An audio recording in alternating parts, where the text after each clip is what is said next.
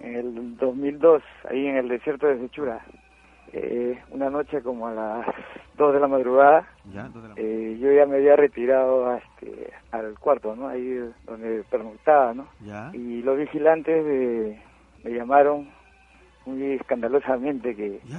ven, ven, baja, baja.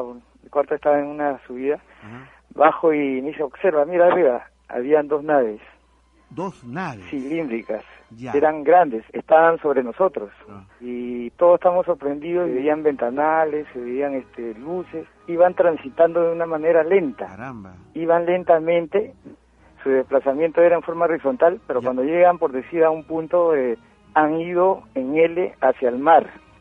Por decir, en forma horizontal, de Ah. repente han cambiado su rumbo Ah. Como ya. una L, formando una L. Formando una L, claro. En, en- en 90 grados, digamos. En 90 grados, claro, sí. De ahí Ya. se han ido lentamente hasta desaparecer. Hacia Pero el mar. todo esto ha sido como dos, tres minutos, una cosa así. Estábamos, este, antes de que sucedieran estos hechos, había música. Y, y se apagó. Apenas la- se pasó el radio de acción de estas naves, volvió Ah. la música. Prácticamente como que la interfirió, la apagó. Interfirió y la silenció. Y después se volvió a prender.